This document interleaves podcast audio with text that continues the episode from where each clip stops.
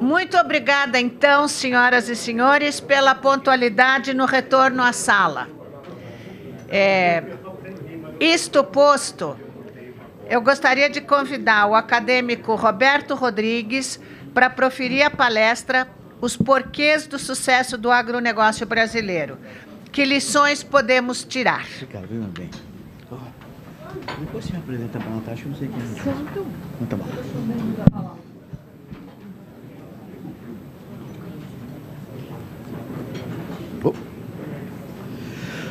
Bom, bom dia a todos. Agradeço muito aqui ao, aos amigos da BQ, companheiros de trabalho da BQ, por essa oportunidade.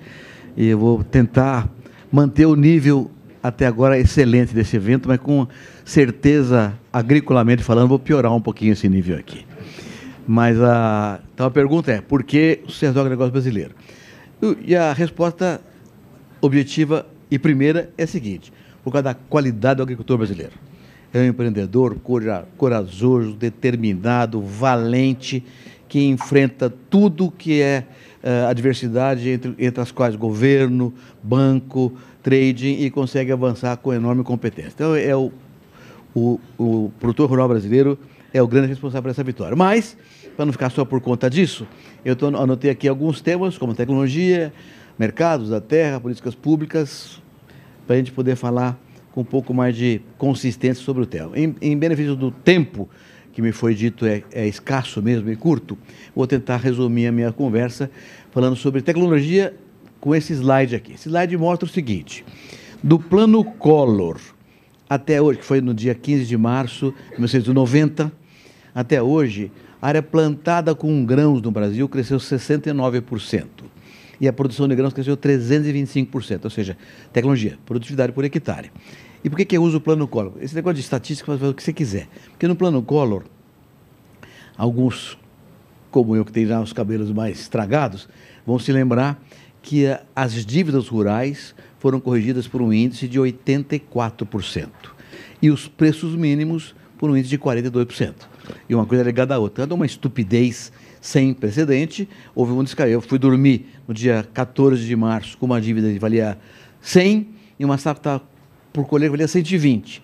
A colheita veio 184 e já valia 170. Então, uma, uma, contabilidade absolutamente desesperadora que quebrou milhares de produtores rurais. Por isso que eu uso o plano Collor como uma data de referência para poder apresentar essa, essa numerologia aqui. Quem sobrou foi entrar tecnologia e fez isso aí. Então, o, a, a curva de crescimento da produção agrícola é extraordinária. E está representada na área plantada pelas colunas mais claras.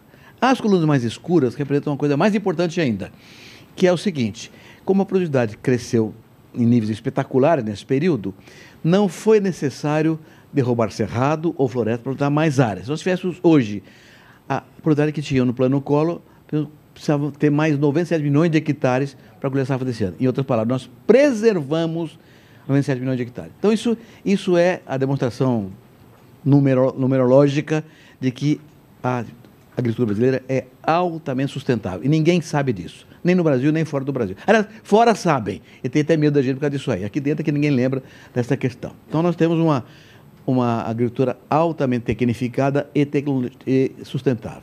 Mesma coisa com carne. Né? É, isso, os, os, quadros aqui em cima aqui mostram. A produção de frango, por exemplo, cresceu 475% no mesmo período. Ora, o que é um frango?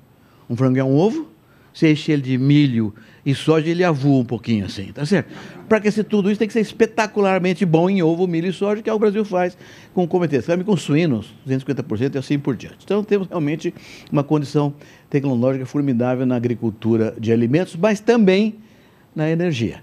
Nós ouvimos aqui uma palestra anterior uma informação sobre energia renovável. O Brasil realmente tem uma característica notável, nós temos 43% de energia renovável no Brasil. No mundo tem 14%, e o Brasil está aqui nos 14%. Então isso mostra uma característica única que o Brasil tem em termos de renovabilidade do meio ambiente, que é muito melhor para o sustentável. Mas, o que ninguém sabe é que desses 43% de renovável, opa, esse negócio aqui é esperto, é, 17% da nossa matriz energética vem da cana-de-açúcar. Vocês sabiam disso?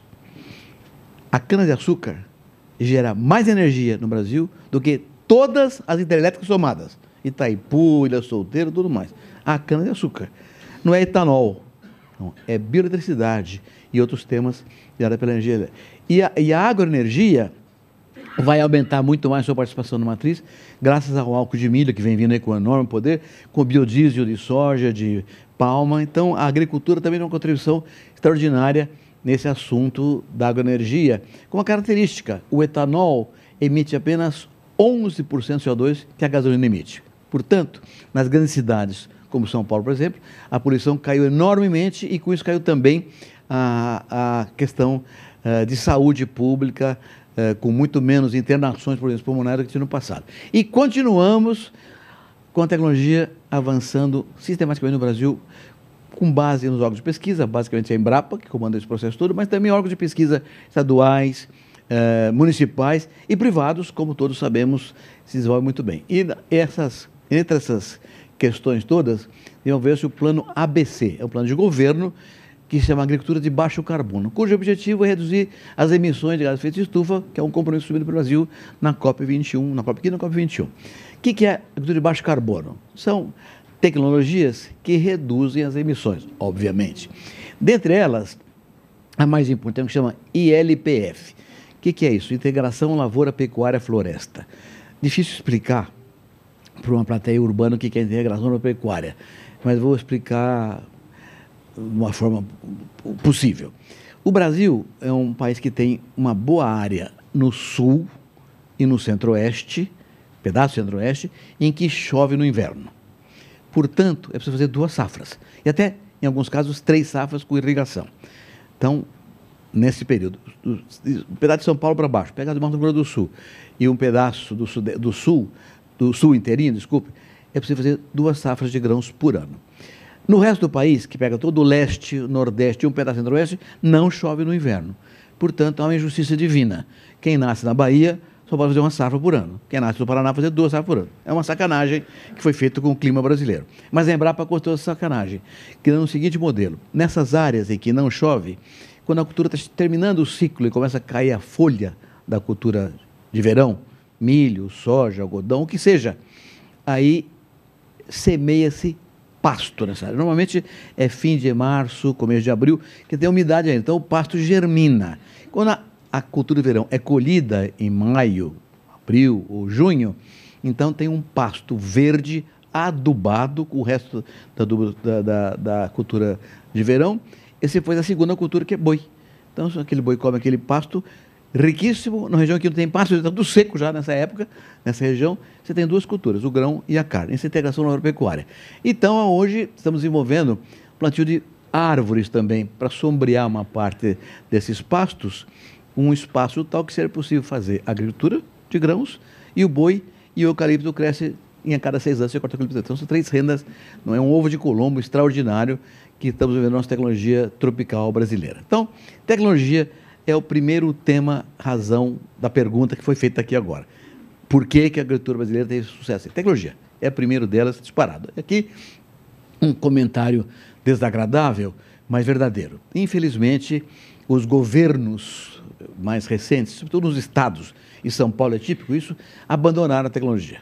Então, o programa de Campinas, que é a, a, o pai da Embrapa, que, onde surgiu o café, algodão, tudo nasceu no programa de Campinas, que tem mais de 120 anos de idade, está hoje sucateado, abandonado por falta de recursos humanos, materiais e tecnológicos. É uma pena o que aconteceu com a tecnologia brasileira na agricultura. Mas, felizmente, a Embrapa está ainda para consertar. O segundo tema, e tem ligado com a tecnologia, é o uso da terra. Esse é um quadro que é muito conhecido hoje no mundo todo, mas no Brasil não é conhecido. É um quadro dado pela Embrapa, né? e mostra o seguinte: nós temos no Brasil ainda 66% do território, dois terços ainda cobertos com vegetação nativa. Os senhores sabiam disso? O Brasil tem 66% ainda coberto. Nós ia aqui para São Paulo, Paraná, nossa, está tudo aberto. Não está. Quem pega um avião aqui vai para Manaus, vê que nós voamos em cima de floresta e água o tempo inteiro. Mais importante do que isso é o seguinte: Alisson Paulinelli, está entrando aqui o pai da agricultura brasileira moderna. Vou dar um aplauso para esse grande mestre que está aqui. Ó. Tá bom, meu irmão? Prazer te ver. Foi pena que eu não cheguei a tempo. Chegou. Fica à vontade aí. Bom, ah, mas o mais importante é o seguinte: olha isso, senhores, olha esse número aqui. Todas as fazendas brasileiras com agricultura, agricultura, desde alface até eucalipto, tudo que é agricultura, somadas, ocupam apenas 9% do território nacional. 9%. Apenas. E as pastagens, 21%. Mas somando tudo, e pastagem, 8% é nativa, só 3% que é plantada. Então, somando tudo que é ocupado no Brasil para agricultura e pecuária, tudo, inclusive camarão na área oceânica, não chega a um terço do território nacional. Isso mostra que a tecnologia desenvolvida no país realmente é extraordinária e há um espaço para crescer. Eu sei bem, obrigado. Mas me fala quando fala tá cinco, tá? Eu nunca vi mulher como manda em minha vida inteira, mulher. Você vê cartão amarelo, cartão vermelho, é uma, é uma dominação. Ainda bem que é hétero. Bom, então, nós temos uma condição extraordinária de ampliar a área plantada no Brasil uh, com temas da maior característica. Outro, outro, então, primeiro, tecnologia, que dá origem à terra, o uso da terra. Ter, segunda, mercado. Esse é um dado extraordinário. Por que, que nós crescemos tanto? Porque tem quem compre. A verdade é essa. O país explodiu de crescimento dos países emergentes, populações aumentaram, a renda per capita aumentou muito mais, então compram muito mais do que compravam antigamente. Isso deu origem a algumas informações relevantes, como essa que o SDA fez no ano passado. O SDA é o Ministério da Agricultura dos Estados Unidos, que é o nosso maior concorrente mundial na produção de alimentos. O SDA olhou um dado é, desenhado pela ONU e pela FAO recentemente. Vocês conhecem o negócio da ONU. A ONU fala que 2050 até 2050, quando seremos 9 bilhões e meio de habitantes, vamos aumentar em 60% a produção de comida. É muito longe de 2050. Esse negócio que. Eh, não, pensar em 2050 é uma. Com as tecnologias que estão surgindo hoje, disruptivas, rápidas e profundas, é, é difícil fazer uma previsão mais de 10 anos. Então, o SGA fez uma proposta em 10 anos. Em 10 anos, a oferta mundial de alimentos tem que crescer 10%, 20%. Em 10 anos, 20% para alimentar o mundo inteiro. Por que, que a ONU se preocupa com esse negócio aí? Porque o papel da ONU é defender a paz. E ela percebeu que não haverá paz enquanto houver fome. Então tem que fazer.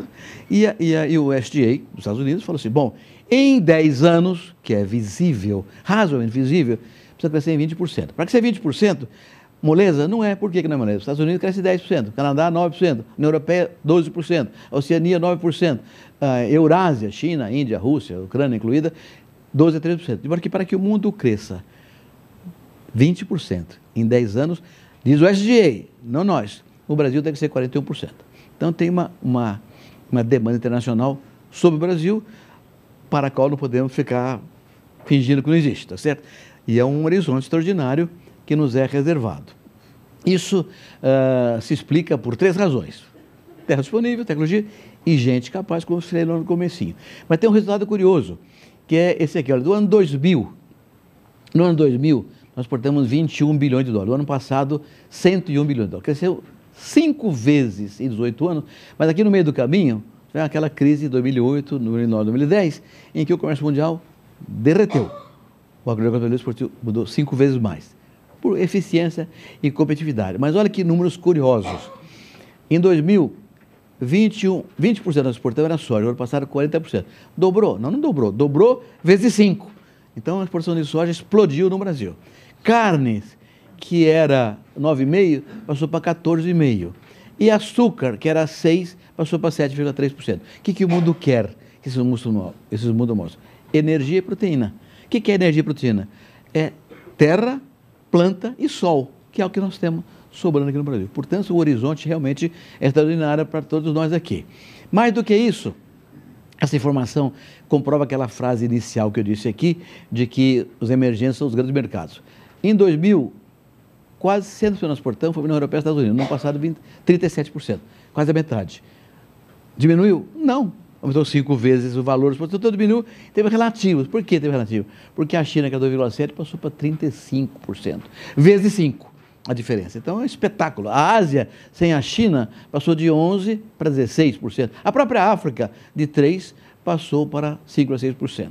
Então os países emergentes são os grandes mercados e vão crescer mais. Hoje a China amanhã a Indonésia, depois da manhã a Índia, depois a África, a África subsaariana. Então há um enorme espaço para a gente continuar crescendo na oferta de alimentos. E isso tem como resultado uma posição brasileira formidável. Nós somos o maior exportador mundial de suco de laranja, de café, do complexo soja, de açúcar, de carne de frango, o segundo em carne bovina, vamos ser o primeiro ano de novo, segundo em milho, Quarto em carne suína, segundo em algodão já esse ano e crescendo em frutas, flores, orgânicos, etc. Em praticamente todos os produtos. Então, primeiro tema, tecnologia, segundo terra, terceiro mercado, quarto, políticas públicas. É evidente que o Estado cumpriu uma parte do papel dele. Tecnologia, inclusive, é um papel que o Estado desenvolveu. Mas há uma correlação interessante entre crédito e produção houve realmente o governo fez momentos em que eh, investiu em, em, crédito, ampliando muito a, a condição de acesso a esse mecanismo pelos produtores rurais. E em 2000, desenvolvemos um programa chamado Moder Frota, nós tínhamos em 2000 um sucateamento. Eu, eu não sei se eu te amo ou te odeio, viu bem? Essa é uma relação eterna. Eu te amo, eu te amo, claro. O Modern Frota permitiu trocar os tratores brasileiros e hoje nós demos um salto extraordinário e ajudou a produtividade. Por quê? Porque uma colhedeira velha perdia tanto grão depois de, de, de pronto que o colhedeira nova não perde. Então, até a produtividade subiu 4% por causa de colhedeiras novas. Então, o Modern Frota teve um papel fundamental com política pública para avançar. Um, um, outro tema é acordos bilaterais e multilaterais. Nós estamos muito fora disso. O Brasil estava fora. Né? Hoje, 40% do comércio mundial de alimentos acontece no âmbito de acordos bilaterais. Nós estamos fora, praticamente sem nenhum. Agora, com esse acordo europeia que foi citado aqui hoje, da União América do Sul, tomara que dê certo, nós vamos ter uma chance de evoluir, assim como temos outros acordos com o EFTA, o Canadá, o México, o Japão, Singapura, Coreia, que estão avançando positivamente. É, é, bom, eu vou acabar porque falta só cinco minutos, não dá para falar mais nada. Eu vou só fazer uma propaganda para você, que não é uma propaganda, é uma informação. Nós publicamos esse livro aqui, chamado Agro é Paz, eh, esse ano, fevereiro desse ano. O que, que é esse livro? Esse livro é uma estratégia que transforma o Brasil no campeão mundial de segurança alimentar e da paz universal até 2030. Então não é um plano de governo, nem é um plano para o agro, é um plano para o país se transformar no campeão mundial de segurança alimentar.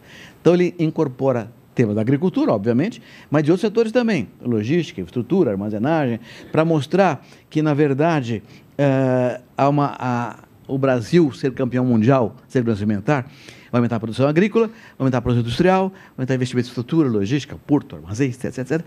Vai ter que fazer acordo comercial. Então, é um, é um processo que envolve toda a sociedade brasileira. Por quê? Eu sou agricultor e o Alisson também é produtor rural. Quando nós plantamos uma semente de soja no chão, essa semente foi produzida por um engenheiro agrônomo numa academia que é urbana. O trator que a planta é de uma fábrica que é urbana, uma plantadeira que é urbana. Uh, o crédito é feito por um banco que é urbano, o seguro é feito por um segurador que é urbano, a ciência técnica é feita por alguém urbano. As estradas para nós passarmos são feitas por empreiteiras urbanas. Então, eu e o Aras, quando plantamos alguma coisa, dependemos da cidade. Não fazemos nada sem a cidade. E quando eu produzo e entrego a produção no armazém, esse armazém é urbano. Então, vai para uma feira urbana, vai para um supermercado urbano, vai para uma trade que é urbana. Então, antes e depois da porteira da fazenda, eu dependo da cidade, que depende de mim para comer. Então, a relação urbano-rural está explicitada nesse plano de Estado aqui de uma maneira absoluta. E, e esse tema é fundamental para a gente compreender que uma estratégia hoje é uma estratégia para a agricultura, uma estratégia para o país inteiro. Uh, para terminar, eu vou dar uma notícia para você. Semana passada tive no ICA. O ICA é o é, Instituto Interamericano para a Agricultura, que é a FAO do continente americano a sede na Costa Rica. O ICA fez um estudo recente agora, mostrando o que está escrito nesse livro já há muito tempo, que o grande desafio da humanidade no século XXI é compatibilizar a oferta de alimentos a uma demanda crescente no mundo inteiro com a preservação dos recursos naturais. Esse é o desafio que nós temos. Vamos fazer mais comida sem destruir o meio ambiente. Esse tema é tão relevante para o mundo contemporâneo, tão relevante no mundo contemporâneo, que a agricultura, que é considerada uma atividade de segunda classe ainda pela maior parte das populações urbanas no mundo inteiro, não é um problema do Brasil, no mundo inteiro, não. esse pessoal que mexe com poeira, é, veneno, graxa, cocô de galinha, troço nojento, não. Mas é tão importante que nós fazemos, tão importante, diz o ICA, num estudo sociológico profundo, que a agricultura passará a ter uma, uma, um, uma, um reconhecimento global muito maior do que tem tido até hoje. E será um tema central em todas as discussões contemporâneas. Tanto é verdade que a própria ONU está preocupada com segurança alimentar. Não haverá paz enquanto houver fome. Gente, vamos alimentar o mundo?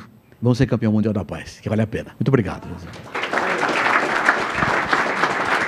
Ah, esse livro aqui não é vendido, ele é dado, mas tem que buscar. Tá na, fica na GV, aqui na, na, na como chama? Itapeva. Na rua Itapeva, 474, sexto andar. Quem quiser, aí buscar lá. Tem até dedicatória para quem quiser buscar lá. Bom, então, é, eu queria... Agradecemos, se você quiser falar mais, mas ela não vai deixar. Não, já acabou o tempo. Tá bom. Hein? Generosidade é uma coisa extraordinária. Falta 50 segundos para mim ainda. Eu vou falar, vou usar, vou usar. Não, eu também não sou bobo. Vamos, é tão raro ter uma chance dessa aqui, falar com o pessoal como vocês. Eu, na agricultura, nós falamos para nós mesmos. Permanentemente. Então, nós falamos que nós somos bonitinhos, simpáticos, importantes, para nós mesmos. Mas não somos capazes de mostrar para os outros. Uma estupidez nossa. E a culpa é histórica. Começou com o Pedro Vaz de Caminha. Pedro Vaz de Caminha, era, você lembra dele, né? O escrivão de Cabral. Era um mentiroso, safado. Ele, ele fez uma carta para o rei, só para arrumar um emprego para o sobrinho dele nessa terra se plantando tudo dá. Que é mentira. É mentira. O Brasil é um país de terra ruim. Tão ruim que o Cerrado. Meu pai é agricultor, o Ares conheceu meu pai é agricultor, bom. Falava, meu filho, o Cerrado, nem dado nem herdado. Tão ruim que era aquela porcaria lá. Pus o Paulinelli, o Prodecer, Programa do Cerrado, 73. Com tecnologia, o Cerrado é hoje o Maracanã vão ser jogados a Copa do Mundo da alimentação e não vão ganhar essa Copa do Mundo aí. Mas é ruim. Só que na cabeça de qualquer um de nós aqui, coisa que você aprende na escola, o que, que é? Ah, plantando dá. Aqui, ó. É uma sacanagem. Mas fica, não, é qualquer outro planta. Vou ver o Monteiro Lobato, que aquele negócio do Jeca. Lembra do Jeca Tatu? Irmão, vocês estão muito jovens aí, né? Paulo Nero, eu sou um pouco mais antigo. O que, que era o Jeca Tatu? O, o, o Monteiro Lobato era um cronista da realidade. Ele estava acontecendo. Naquele tempo o Brasil era rural. Hoje não funcionava na cidade. Naquele tempo não funcionava no campo. Né? Naquele tempo não tinha celular, né? O pessoal fica aí vendo celular, iPad, não tinha nada disso. Nem telefone não tinha. E o cara morava na como é que ele divertia? Bom, ele fazia filho, um monte de filhos. Ia dormir cedo, ficava fazendo filho. Então o cara tinha 8, 9, 10, 15 filhos na roça. Aí, sempre com a mesma mulher. Às vezes dá uma variação, mas em geral com a mesma mulher também. É. Eu falei, isso não é machismo, não, só precisa dar risada um pouquinho, achar um pouco de graça, para não ficar muito chato na minha palestra. Mas que, que o cara fazia na roça? Ficava vendo aquele monte de filho crescer no terreiro lá. Crescia aquela molecada e ficava, o que, que eu faço com essa molecada aqui? Eu tenho lá na minha casa, uma, na fazenda, uma criação de Fox Paulistinha. Um cachorrinho esperto, alegre, vermelho, preto e branco, tricolor, portanto, valoroso. Nem sempre, mas é valoroso. E, e, esse, e, e nasce 60 por ano. 50, 60 por ano. Então, no escritório tem uma lista de candidatos. Vai nascendo, vai entregando. Eu quero um macho preto e branco, quero uma fêmea marrom e branco. Quero... Vai entregando. Mas um amigo Roberto, me arruma um, um, cachorrinho. Quando um amigo me pede, eu perco meia hora vendo uma ninhada. Quem cria qualquer coisa, não sei se escreveu alguma coisa, vai saber disso aí. Nasce cinco, seis, sete, dez cachorrinhos. Sempre tem um que abre os olhos primeiro que os outros. Anda primeiro que os outros. Morde os outros. Mama, morde o irmão, mama mais que, que ele fica? Forte, esperto. Esse é o meu amigo. O que, que o pai fazia? Vendo aquele bonde de criancinha no terreiro lá. O mais esperto falava: Vem cá, meu filho. Você vai ser advogado. Nunca mais voltava para a roça. Você vai ser médico, você vai ser, você vai ser padre. E o mais burro ele falava: E você? Para na roça teus irmãos estudar. Era, já que é tatu. Então era um dado de realidade naquele tempo lá. Hoje não. Hoje é o seguinte: Hoje um pai fala, hoje o pai tem dois filhos na roça, máximo três filhos. Quer ficar aqui, meu filho? Vai estudar. Mudou. Hoje que tatu é para a cidade. Hoje a elite está ficando na roça. Vale a pena. Obrigado, gente.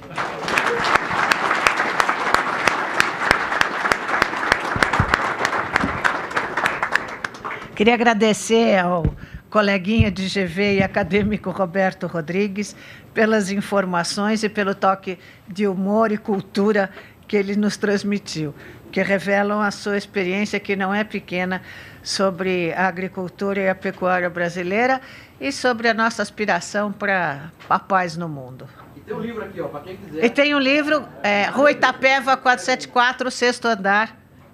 Tá vendo? É,